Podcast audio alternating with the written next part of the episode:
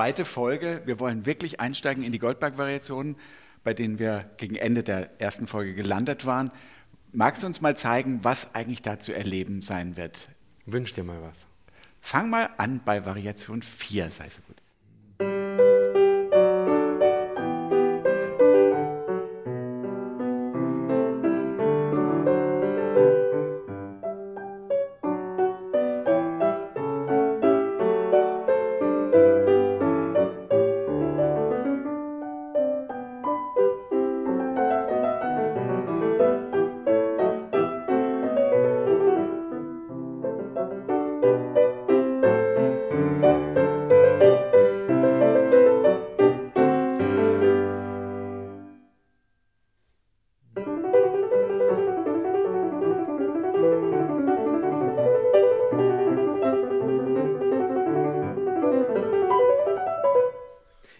Musst du dir das wünschen, was ich am Vormittag nicht kann.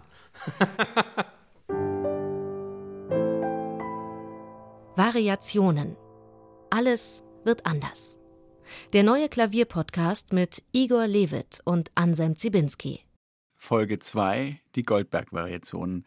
Natürlich muss ein Podcast über Variationen die Goldberg-Variationen ins Zentrum stellen oder vielleicht sogar mit ihnen anfangen. Die Goldberg-Variationen sind Bachs längstes kontinuierliches Klavierstück oder Tasteninstrumentenstück überhaupt. Bach neigte ja immer dazu, alles, was er komponierte, zu letzten Endes Demonstrationszyklen zusammenzufassen, also wirklich zu zeigen, was man in einer Gattung machen kann. Die Goldberg-Variationen heißen Goldberg-Variationen, weil es diese schöne Geschichte gibt, die Bachs erster Biograf Johann Nikolaus Forkel berichtet, 1802 in der ersten Biografie. Forkel übrigens äh, hat all diese Aussagen von Bachs Söhnen, vor allen Dingen von Karl Philipp Emanuel und Wilhelm Friedemann Bach, bezogen. Forkel hat behauptet, es habe den Reichsgraf Hermann von Kaiserling gegeben, russischen Gesandten am Dresdner Hof, der für seinen jungen Cembalisten Johann Gottlieb Goldberg äh, Stücke bestellt hat kleine Cembalo-Stücke, die er des Nachts vorgespielt haben wollte, wenn er schlaflos sich in sein Bett wälzte. Und Bach hat dann überlegt, welche Art von Musik er da schreiben könnte und glaubte, das ist auch bei Vogel so nachzulesen, dass er diesem Wunsch mit Variationen am besten Genüge tun könnte. Das Interessante ist, dass Johann Gottlieb Goldberg um die Zeit, als das geschrieben wurde, etwa um 1740 gerade mal 13 Jahre alt war. Also nicht nur, dass das eigentlich eine Kinderarbeit gewesen wäre, sondern man kann natürlich auch daran zweifeln, ob er den technischen Anforderungen dieses unglaublich schwierigen Stückes schon gewachsen gewesen wäre. Bach hatte sich einen sehr, sehr komplexen und auch sehr raffinierten architektonischen Plan zurechtgelegt, dass er nämlich 30 Veränderungen schreibt diese 30 Veränderungen gliedern sich in drei mal zehn Zyklen, wenn man so will. Also es gibt Tanzsätze, Charakterstücke, ganz typische Dinge, die es in der Barockmusik viel gab, zwischen Menuetten und kleinen Fugetten und Passepied und Siciliano und so weiter. Es gibt sehr virtuose Etüden, Esercizi nennt er die. Das sind die virtuosen Stücke, von denen Igor ein paar Mal dann sprechen wird. Und dann gibt es die Kanons, also diese sehr wörtlichen Imitationen, bei denen das Imitationsintervall, also der Abstand der Töne, immer Schritt für Schritt aufsteigt. Und wir landen jetzt bei der Variation 5. Das ist die erste der wirklich schwierigen etüdenartigen Variationen, bei denen Igor dann tatsächlich zeigen muss, was er manuell so drauf hat. Ja, weil, weil Variation 5 ist die erste wirklich virtuose Variation dieses großen Werkes.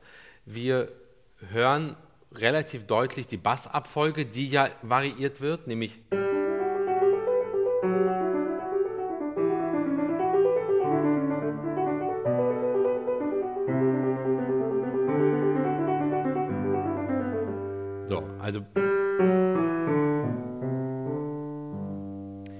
sofort hörbar.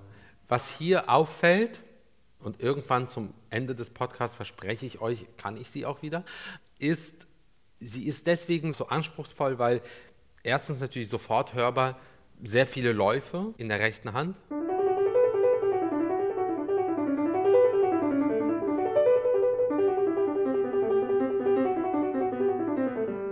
und ebenso in der linken. Und so weiter. Also das wechselt sich ab, das hat einen großen Charme, aber es ist auch wirklich schwer. Gleichzeitig spielt die linke Hand eben nicht einfach nur, sondern springt über die rechte Hand in sehr hohe Lagen der Klaviertastaturen. Und diese sogenannten Handüberkreuzungen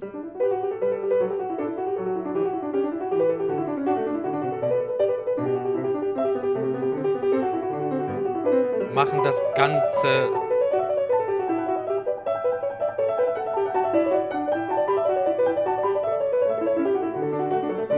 Geht doch.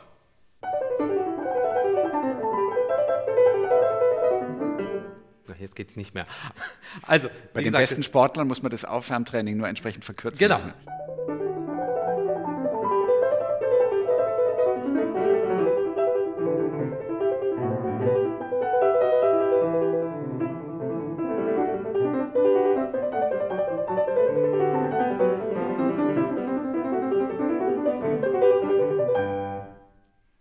Ist wahrscheinlich sogar gerade ein bisschen zu schnell.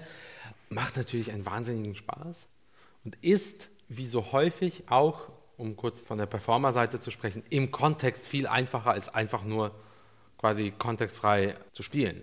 Also würde ich jetzt die Goldberg-Variation aufführen, von Beginn an spielen, ist die ganze mentale Vorbereitung auf so eine Variation natürlich eine ganz andere und viel einfachere als einfach nur Spielen wir Variation 5. Aber das ist so die erste große, sehr virtuose. Ja. Die Virtuosität ist ja von Bach ein bisschen anders gemeint, weil das eigentlich ein Stück für ein zweimanualiges Cembalo genau. ist. Ja, also was ich gerade beschrieb mit Handüberkreuzungen auf dem Klavier, war eigentlich nicht Bachs Intention. Wir sehen, das Klavier hat eine Tastatur, 88 Tasten. Und auf dem Cembalo, für das die Goldberg-Variationen geschrieben wurden, haben wir zwei Tastaturen übereinander. Häufig ist es bei Bach so, er schreibt in den Noten zum Beispiel Stellen ein Forte und ein Piano. Häufig ist damit einfach nur gemeint, es gibt ein Forte-Manual und ein Piano-Manual, also das oben und unten. Und dadurch erreichen... Tutti und Soli sind natürlich Tutti so und Soli, zum Beispiel im berühmten italienischen Konzert.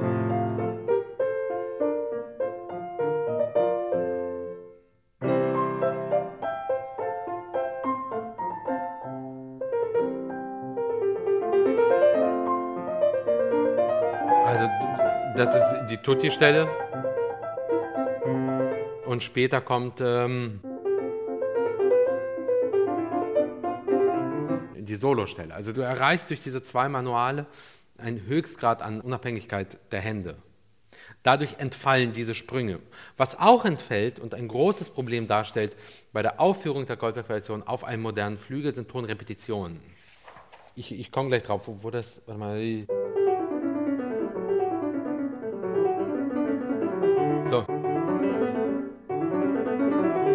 Also es gibt viele Momente, wo sich die Hände im engsten überkreuzen und dann auch noch Töne sich wiederholen müssen. All das ist auf dem Cembalo nicht gegeben. Macht, wie gesagt, die Aufführung dieses Stückes sehr kompliziert. Und das Tastengewicht auf einem modernen Flügel, ich weiß nicht mehr genau die Grammzahl, ist natürlich ein ungleich schwereres als auf einem Cembalo. Du hast zwar eine schnelle Mechanik, aber du bist per se einfach langsamer unterwegs. So schnell kann ein Hammer gar nicht anschlagen. Und das kann zu Problemen führen. Ich erinnere mich, dass jemand mir mal sagte, wenn man die Goldberg-Version spielt, solle man sich, keine Ahnung, die Fingernägel sehr, sehr kurz schneiden. So, solche Geschichten. Keine Doppelmanschetten tragen, weil sie einfach in den Weg kommen.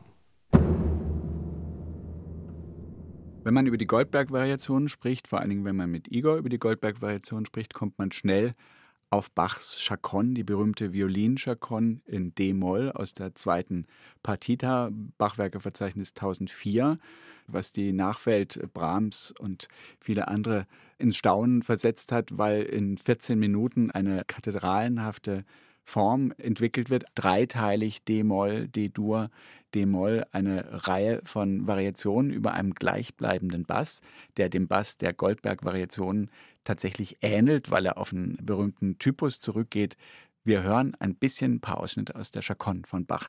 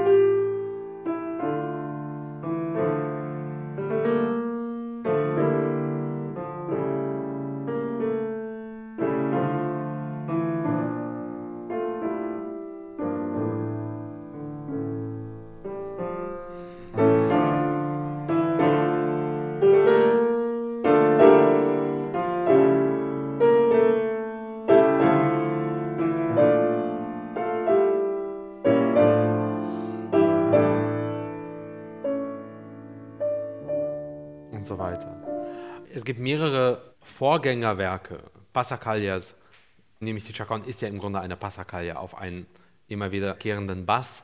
Im Grunde sind die Goldberg-Variationen eine Art Passacaglia-Form. Es gibt ein wunderbares Stück eines damals Münchner Organisten und großen Komponisten Johann Caspar Kerl, Passacaglia in D-Moll.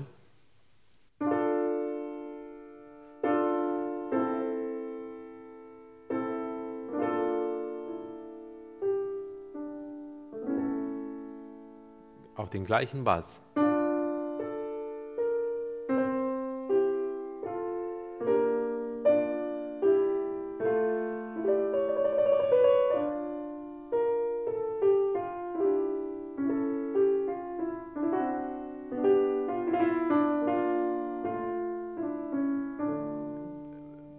natürlich auch sehr bekannt ist das Kruzifixus aus der Hamollmesse.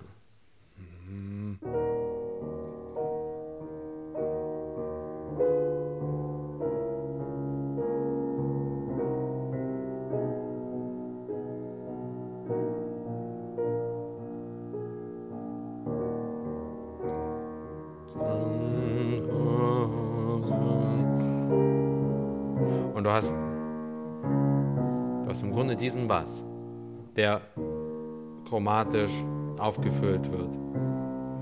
Und natürlich das Klagen, das Sehnende, das, das Schmachtende wiedergibt. Aber es gibt unzählige dieser Werke. Natürlich ist das kein Lamento-Stück erstmal.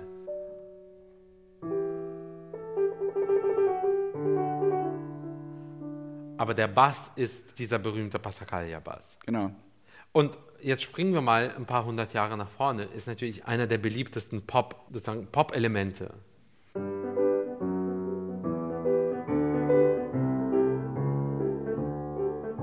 Von den Beatles über, über, über. Also da ist ein Grundstein gelegt für etwas. Der Bass beruht auf einem ganz simplen, sehr viel verwendeten alten barocken Modell, dieser Lamento, klagende genau. Bass. Alex Ross Dein New Yorker Freund hat ja einen wunderbaren Aufsatz darüber geschrieben, wie dieser Bass tatsächlich in die Popmusik und in den Blues genau. immer wieder auch zum stilprägenden genau. Merkmal wurde und sehr einlädt für wahnsinnig hypnotische Musikbildung. Bach macht aber das Ungewöhnliche, dass er aus diesem Bass eigentlich eine 32-taktige Linie bildet, die ja ganz symmetrisch geformt ist lohnt es sich an der Stelle, diesen Bass noch einmal anzugucken, beziehungsweise nochmal zu schauen, wie sich eigentlich diese harmonischen Verläufe, du hast 16 Takte und wieder 16 Takte, innerhalb der 16 Takte gibt es zwei achttaktige Hälften und die erreichen immer eigentlich eine sehr prägnante Station. Ja, also die erste Hälfte.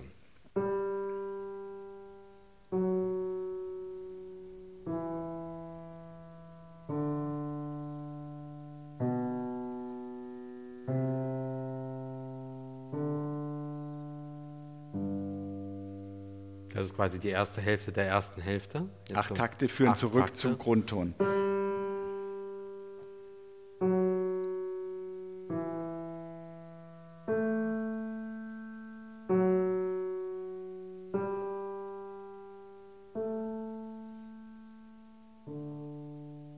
Das waren die zweiten acht Takte. Wir sind bei Takt 16 und landen bei der Quinte der Dominante. Oder? Genau. Also der, Ab der Dominante, größten Spannung genau. jetzt. Jetzt sind wir in der Mitte angelangt.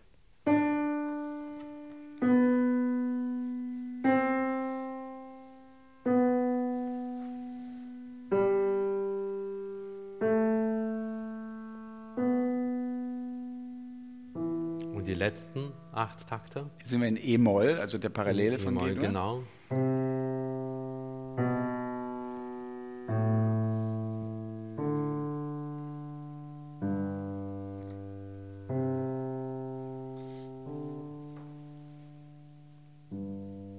und sind wieder zurück. und sind zurück in der, in der Tonika, genau. Diese 32 Teile entsprechen genau den 32 Takten, aus denen auch der Bass besteht. Vielleicht an der Stelle tatsächlich mal ganz interessant zu sagen, dass diese 32 Takte natürlich eine perfekt symmetrische Form bilden, dass sie aber auch die Großform des Ganzen, nämlich die Aria, die 30 Veränderungen, wie es bei Bach heißt, und die Wiederkehr der Aria genau vorbilden, also diese genau. Zahlenverhältnisse entsprechen. Die Geschlossenheit hier bedingt sich dadurch, dass er drei, zehnmal diese drei Typen eigentlich hintereinander zeigt, mit kleinen Abweichungen. Also genau. Also die vierte Variation ist dann ein Charakterstück, ein Passepied, ein Rundtanz, ein Barocker, wenn man so will, in diesem sehr tänzerischen Dreiachteltakt Die fünfte Variation ist dieses Virtuosenstück und die sechste ist dann dieser Kanon in der Sekunde jetzt. Das genau. müssten wir dann auch gleich mal sagen. Vielleicht spielst du es gerade noch einmal die kurzen, dass wir die Typen sehen und du erläuterst ganz kurz, was das ist. Also vier, Passepied, genau, fünf. Also Tanzsatz. Ist, glaube ich, auch sehr deutlich hörbar. Man kann es ja fast sehen, diesen Tanzsatz.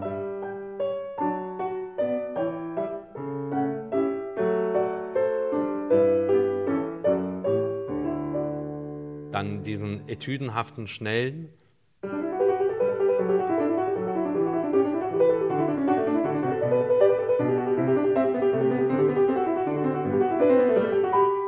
So.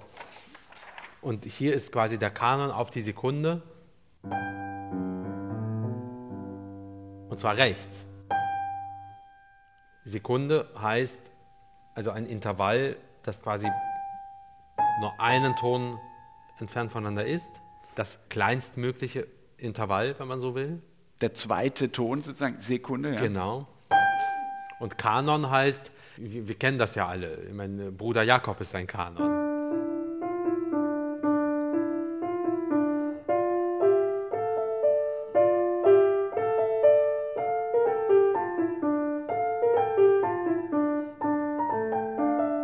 Das ist einfach das in Anführungszeichen gleiche zeitversetzt gesungen oder gespielt wird. So. Und die Kanonsätze in den Goldberg-Variationen werden immer weiter. Sekunder, Terzkanon, Quartkanon, Quintkanon. Also es entfernt sich immer voneinander bis zum Kanon, der neun Töne voneinander entfernt ist. Und am Ende, der zehnte, den gibt es dann nicht mehr. Der zehnte, der zehnte dann wird dann ersetzt, aber das ist die Pointe für ganz zum das Schluss. Das ist für ganz, genau, für ganz zum Schluss. Und hier ist es die Sekunda, nämlich ein relativ scharfer Kanon. Also das Motiv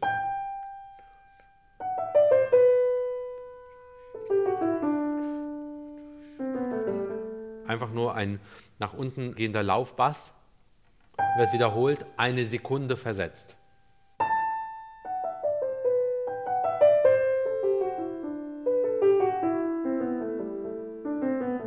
Also ihr merkt, es ist die gleiche musikalische Idee, die gleiche klangliche Idee, aber eben relativ scharf. Nicht wahr? So beginnt der erste Kanon. Und trotzdem in einem sehr ruhigen, sehr gleichbleibenden Bewegungstempo. Die Kanons sind im Prinzip so vom, vom Charakter die friedlichsten Stücke von genau. allen.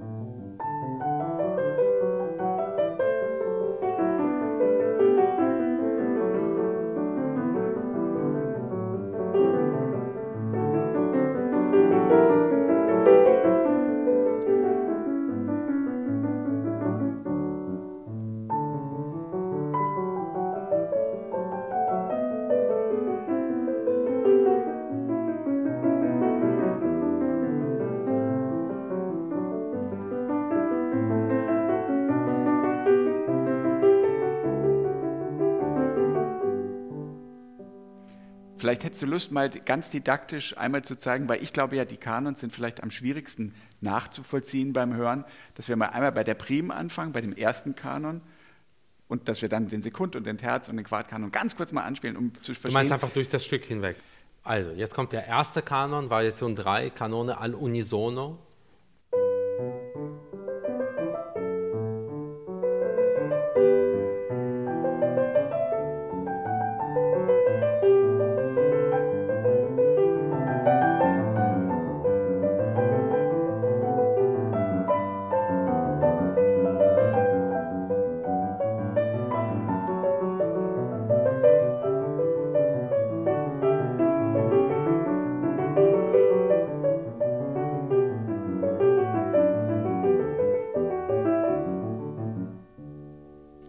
Nachfolgende Stimme setzt auf dem gleichen Ton wieder genau. an, einfach einen Takt später. Genau.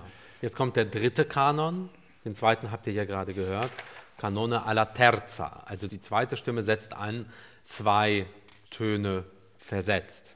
Also eigentlich drei Töne versetzt. In meinem Klavierdenken sind es nur zwei.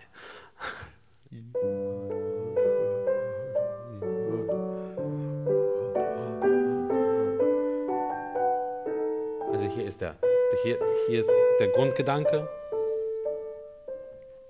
und drei Töne nach unten versetzt wiederholt sich dieser Gedanke.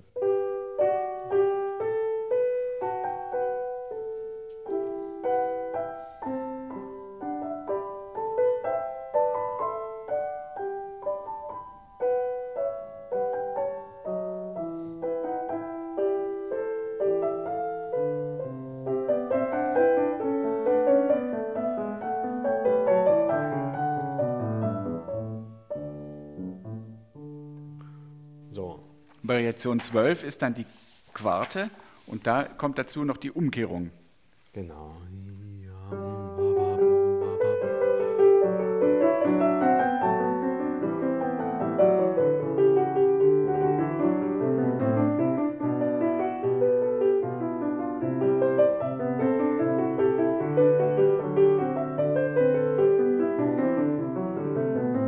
Und ihr hört auch, glaube ich, sehr deutlich, wir können, so sehr wir uns jetzt auf die Stimmimitationen fokussieren, nämlich die Kanon-Stimmen, so sehr bleibt alles noch immer im Grunde auf dem Bass stehen, wie zu Beginn. Hier wird er jetzt relativ persistent immer dreimal wiederholt. Eins, zwei, drei, eins, zwei, drei, eins,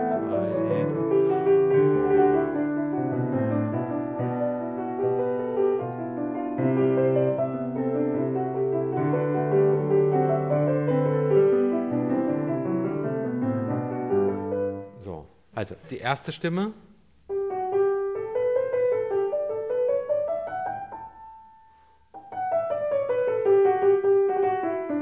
Zweite Stimme, versetzt. Und da merkt ihr schon, die ist nicht nur versetzt, sondern sie ist auch gespiegelt. Während die erste Stimme nach oben geht, geht die zweite nach unten. Ist, glaube ich, deutlich hörbar, oder? So. Das heißt, hier sind zwei Kunstformen auf einmal ineinander verbunden. Das ist irrsinnig kunstvoll gelöst. Und eben der Grundbass. Und alles miteinander verbunden ergibt größtmögliche Vollkommenheit.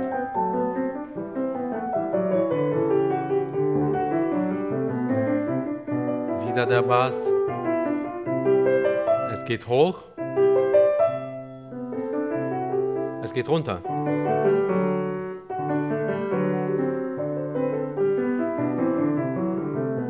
Also alles ist ineinander verwoben.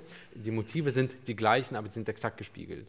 Vielleicht kannst du das noch an der 15. Variation in der Quinte zeigen, weil dort hat man jetzt zum ersten Mal eine Moll-Variation mit einem kompletten Charakterwechsel und Ja. wiederum diese Spiegelung. Also, wir haben ein Motiv.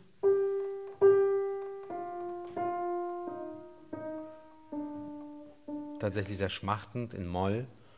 Und eine Quint versetzt. An die Quint vom G-Ton nach oben wäre das D. Hören wir das Motiv nochmal, diesmal aber nicht in einem klagenden Abfall, sondern in einem genauso klagenden Aufgang.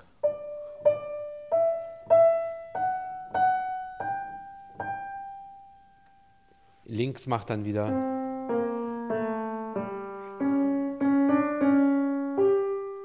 Während rechts nach oben geht und dann nach unten. Nochmal. Hoch. Runter. Und alles ineinander verbunden ergibt wieder ein vollkommenes Stück Musik.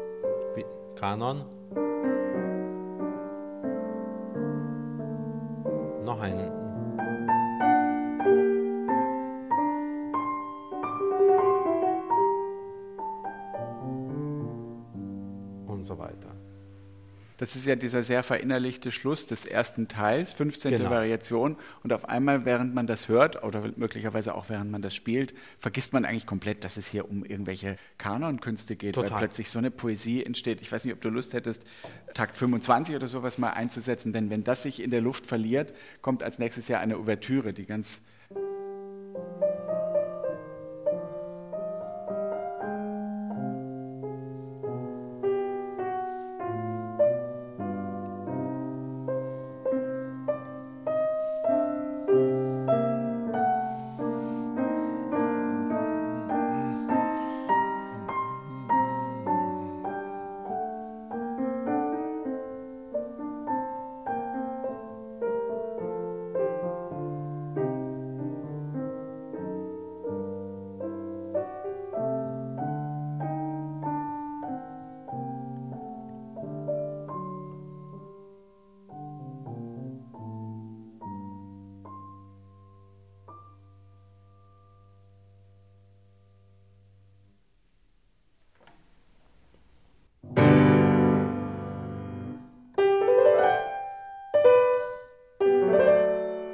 beginnt dann der zweite Teil der Goldberg-Variation. Wir sprechen ja immer gerne über den Tidenhub in Variationssätzen, also quasi in dem, dem Minimum und dem Maximum von Ausdrucksbereichen. Hier ist so eine dieser Stellen genau. erreicht, wo man sagt, die Goldberg-Variationen sind vielleicht auch deswegen so genial, weil sie ja nicht nur Variationen rein nebeneinander stellen, sondern weil sie einer unglaublich raffinierten Dramaturgie genau. auch noch unterliegen, die man plötzlich steht genau plötzlich steht inmitten dieses Stückes eine große ausgewachsene französische Ouvertüre.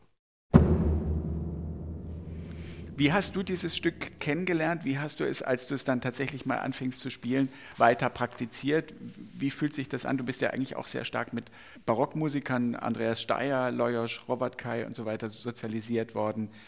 Welches Verhältnis hast du zu diesem Stück gewonnen im Laufe der Zeit? Also, ich wollte es jahrelang nicht spielen. Und als ich es dann beim Frühling in Heidelberg zum ersten Mal aufführte. Im gleichen Konzert habe ich eine Uraufführung eines neuen Stückes von Frederik Schewski gespielt, den Komponisten der People United Variation. Ich habe das viel gespielt. Ich habe sie ja dann auch aufgenommen. Ich habe sie mit Lajos gearbeitet, mit Andreas häufig darüber gesprochen. Andreas hat, hat eine der großartigsten Aufnahmen dieses Stückes meiner Meinung nach hingelegt, die es gibt. Und so häufig ich sie gespielt habe, muss ich sagen, dass dieses Stück mich körperlich und mental so, so die Zeit vor der Aufführung und nach der Aufführung mit auf eine Art mitgenommen hat wie kein anderes. Natürlich hat es mich nie in so eine Erschöpfung getrieben, wie zum Beispiel die Hammerklaviersonate. Das ist eine andere Form der Erschöpfung. Aber du spielst nicht einfach die Goldberg-Variation. Sie, sie, sie gehören für mich auch zu dieser Kategorie Stück, die ich niemals touren würde. Also ich würde niemals auf eine Tournee gehen und sagen, ich spiele jetzt die Goldberg-Variation an zehn verschiedenen Orten innerhalb von 14 Tagen. Das könnte ich überhaupt gar nicht, weil das Stück hm, wirklich zehrt. Also ich fühle mich wie so unter Brennglas, von, von, von Takt 1 bis zum allerletzten. Einfach total unter Beobachtung. Und wenn dann ein Ton wegrutscht oder einer will nicht, wie ich es will, das bleibt irgendwie haften. Also ich habe da echt immer Druck drauf gehabt. Die berühmte Performance-Künstlerin Marina Abramovic, serbischstämmig, Jahrgang 1946, bekannt geworden vor allen Dingen durch diese Aktion im Museum of Modern Art in New York, The Artist is Present. Ihr habt vielleicht davon gehört, sie saß drei Monate in dieser Ausstellungshalle und schaute im Laufe dieser Zeit 1560 Menschen in die Augen, darunter Promis wie Björk und Lady Gaga und Sharon Stone und so weiter. Und da sind auch viele Tränen geflossen.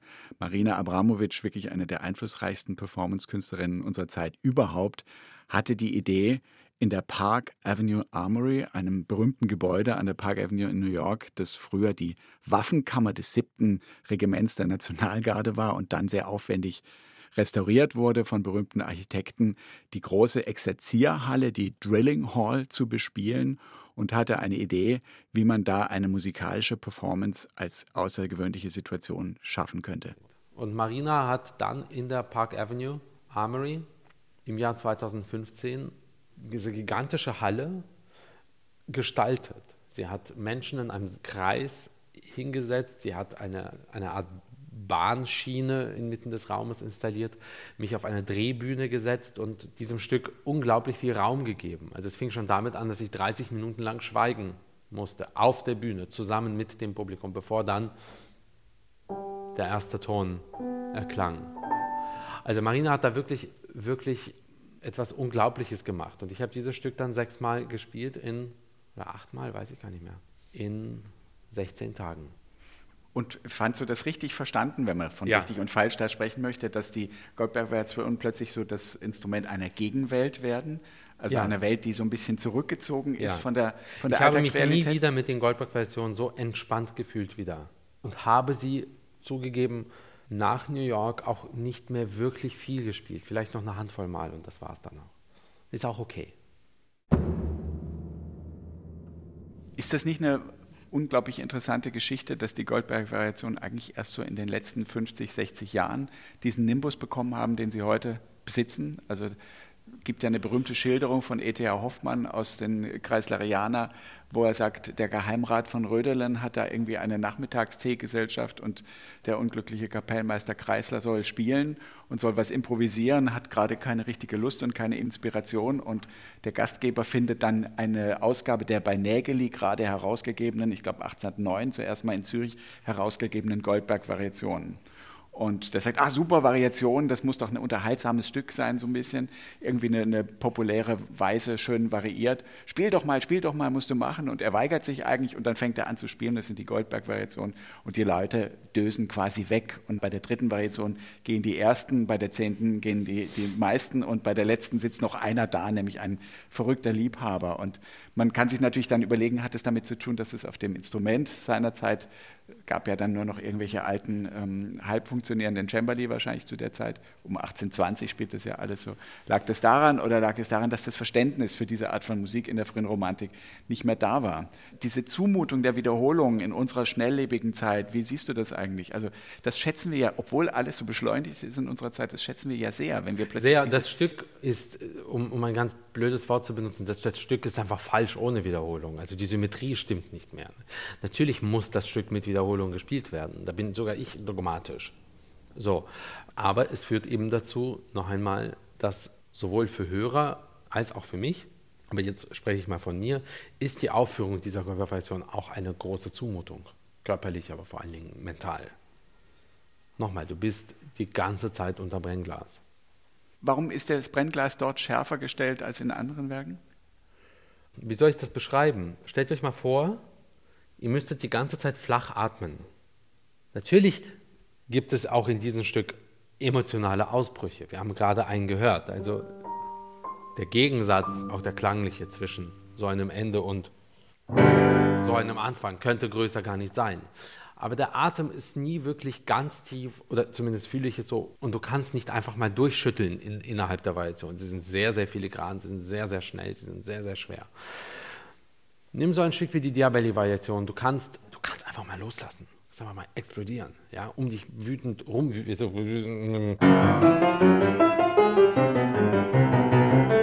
Einfach mal loslassen, wo es nicht mehr darum geht, klingt etwas schön, sondern es geht um die Geste. Kein einziges Mal kann ich mir das leisten in den Goldberg-Variationen. Das heißt, diese ständige Selbstkontrolle, diese ständige Klangkontrolle, die ist, die zerrt, die geht wirklich an die Substanz. Und das ist einer von vielen Gründen weshalb ich mich fühle wie unter Brennglas die ganze Zeit. Was Igor hier mit Bezug auf die Goldberg-Variationen formuliert, ist im Grunde genommen ein allgemeines Charakteristikum, strukturelles Charakteristikum der Barockmusik, nämlich die Einheit des Affekts. Es gibt eine durchgehende Stimmung eines Satzes, eines Werkes, eines größeren Zusammenhanges, in dem keine individuellen Gesten per Rede und Gegenrede, Vorder- und Nachsatz, wie dann später in der klassischen Musik vorkommen, sondern wo ein gleichbleibender, kontinuierlicher Satzcharakter, meistens auch ganz ohne Pausen, zäsurlos sich ausbreitet. Das heißt, man muss sich im wahrsten Sinne des Wortes unheimlich zusammenreißen, um diese Emotionalität, um diesen Affekt, wie man damals sagte, tatsächlich auch sich mal ausbreiten zu lassen. Sind es vielleicht diese Charakterstücke, die dann doch ein bisschen eine Brücke bilden zu irgendwelchen temperamentvolleren Mag und sein, aber der Satz ist trotzdem so dünn, wenn du jetzt zum Beispiel irgendwie die zehnte Variation nehmen magst, Fugetta, das ist ja jetzt wirklich eine alla breve Variation, vierstimmige. Ja, natürlich.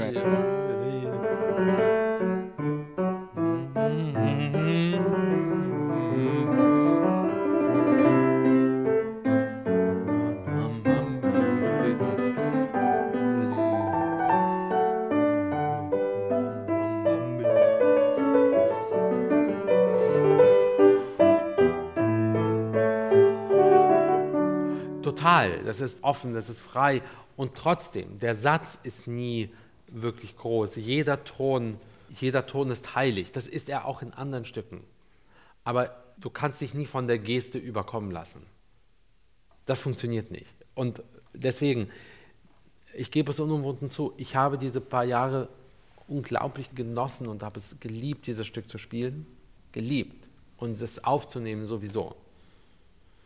Aber seit einigen Jahren bin ich auch ein bisschen froh, das mal eine Zeit lang nicht mehr zu machen. Eine Zeit lang dieses Stück auch nicht mehr aufzuführen. Spielst du überhaupt viel Bach im Moment? Zu Hause spiele ich immer wieder Bach, ja. Aber im Konzert längere Zeit schon nicht mehr und für einige äh, weitere Zeit auch nicht mehr. Aber für mich privat die ganze Zeit. Na, die Goldberg-Variationen galten so ein bisschen als ein halb vergessenes Werk. Bach-Rezeptionsgeschichte bekanntes Phänomen, dass ja 1829 Mendelssohn die Matthäus-Passion wieder aufgeführt hat. Andere Werke wie die Klavierwerke eigentlich immer unter Fachleuten wahrgenommen wurden. Beethoven kannte die Goldberg-Variation, sonst hätte so, er in den ja. Diabellis nicht darauf Bezug genau. genommen. Mozart hat Bach studiert, äh, ja.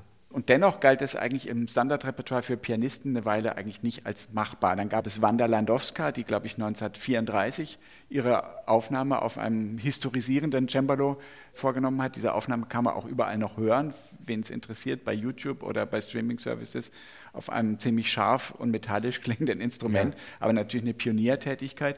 Und dann, und kam, dann kam Glenn Gould. Glenn Gould, 1955, noch sehr jung und musste sich, glaube ich, ziemlich hart durchsetzen, um das überhaupt machen zu können, weil das doch als ein sehr gewagtes Repertoire galt. Und von da an nahm das Ding eigentlich seinen Lauf. Genau, bis zu also. Hannibal Lecter, Das Schweigen der Lämmer, bis hin zu Thomas Bernhard und der Untergeher und so weiter. Und plötzlich wurde dieses Werk so ein wahnsinniger Kult. Genau. Hat das mit dem Werk zu tun? Hat das mit uns zu tun? Hat das mit einer sich verändernden Welt zu tun? Ich glaube, es ist wie so oft alles zusammen. Also in natürlich pianistischen, musikalischen Kreisen ist Goldberg-Variation, glaube ich, so verheiratet mit dem Namen eines Künstlers wie kaum ein anderes Stück. Goldberg-Variation A. Glenn Gould. Es gab ja, glaube ich, drei Aufnahmen von ihm. Es gab zwei Aufnahmen, 1955, die erste 1982, dann relativ genau, kurz vor seinem Tod. Genau, eine Videoaufnahme, wo er das spielt. Das ist, die 55er-Aufnahme ist extrem schnell. Die 82-Aufnahme ist extrem langsam und sehr pointiert. Und es ist, glaube ich, alles. Es ist ein Werk, das seinesgleichen sucht und es ist ein popkulturelles Phänomen geworden, wie so häufig in Musik. Wir werden nochmal zurückkommen zu den Goldberg-Variationen ganz am Schluss dieses Podcasts. Wir genau. haben ja zumindest noch die zweite Hälfte zu behandeln. In der nächsten Folge sprechen wir über Mozart. Mozart im Jahr 1789 mit seinen Dupont-Variationen. Vielleicht gibst du uns einen kurzen Vorblick.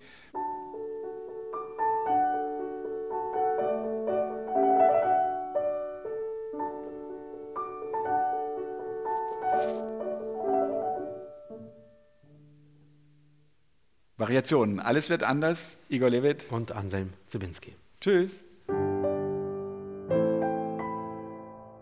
Der Klavierpodcast von Igor Levit und Anselm Zibinski ist eine Produktion von BR Classic. Wenn ihr Fragen habt oder Kommentare, könnt ihr uns gerne schreiben unter klavierpodcast.br.de. Eine Liste der erwähnten Stücke findet ihr in den Show Notes des Podcasts. Aufgenommen wurde diese Folge in Igor Lewits Berliner Wohnung im April 2021 von Nikolaus Löwe. Produktion und Mischung Dorothee Keil und Elisabeth Panzer, Produktionsleitung Florian Scheirer, Redaktion Bernhard Neuhoff.